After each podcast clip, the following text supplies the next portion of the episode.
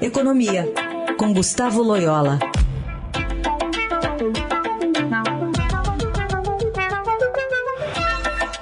Loyola, bom dia. Bom dia. A gente estava ouvindo aqui a Thaís Barcelos falando sobre a ata do Banco Central. Aliás, o Heisen fez um, uma analogia com o futebol. Não sei se dá para a gente. É, não sei se dá para ser. É, é, mais ou menos igual, com todo respeito, Loyola, ao Juventude, que é um time simpático lá de Caxias do Sul, mas seria a mesma coisa, o, que dizer, ó, o Juventude ganhou um jogo, legal, o Juventude ganhou, mas ele continua na zona do rebaixamento. Dá para explicar assim a inflação e o resultado de ontem? É, é, é, de certa forma sim, né? Porque os resultados da inflação é, a deflação que, que, que, que, veio, na verdade, todo mundo sabe por que, que aconteceu, grande medida por causa das medidas de desoneração né, dos combustíveis. E, e, evidentemente isso não, não, continua assim, não é um movimento que se repete. Né? A inflação do mês de agosto ainda deve ser baixa, talvez até com nova deflação, né? mas a partir de setembro a, a situação se normaliza. É, a notícia boa da inflação é que é, houve uma redução da pressão é, do, dos preços da das commodities, né, dos preços externos. Aliás, o, o, Banco Central pontua isso na ata também, é, na ata do Copom, né. É, mas os demais fatores é, de inflação continuam presentes, principalmente no setor de serviços, né.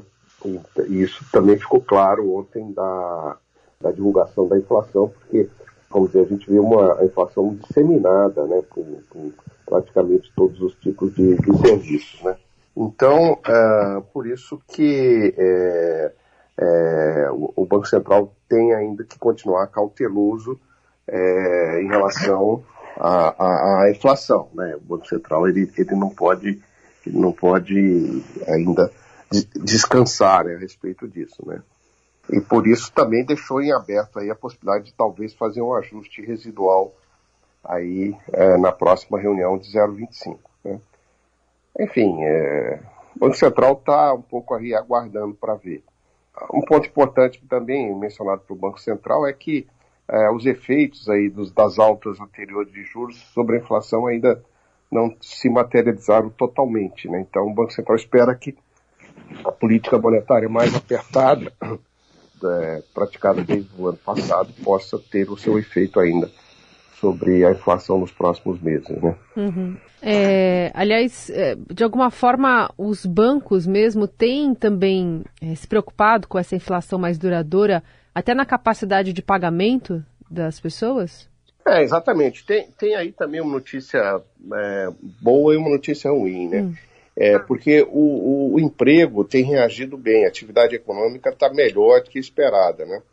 Os indicadores, por exemplo, do IBGE de emprego, e o próprio PNAD, então, é, da PNAD e CAGED também, é, é, vem, vem até surpreendendo positivamente. Ainda que a qualidade que... do emprego não seja tão boa, né?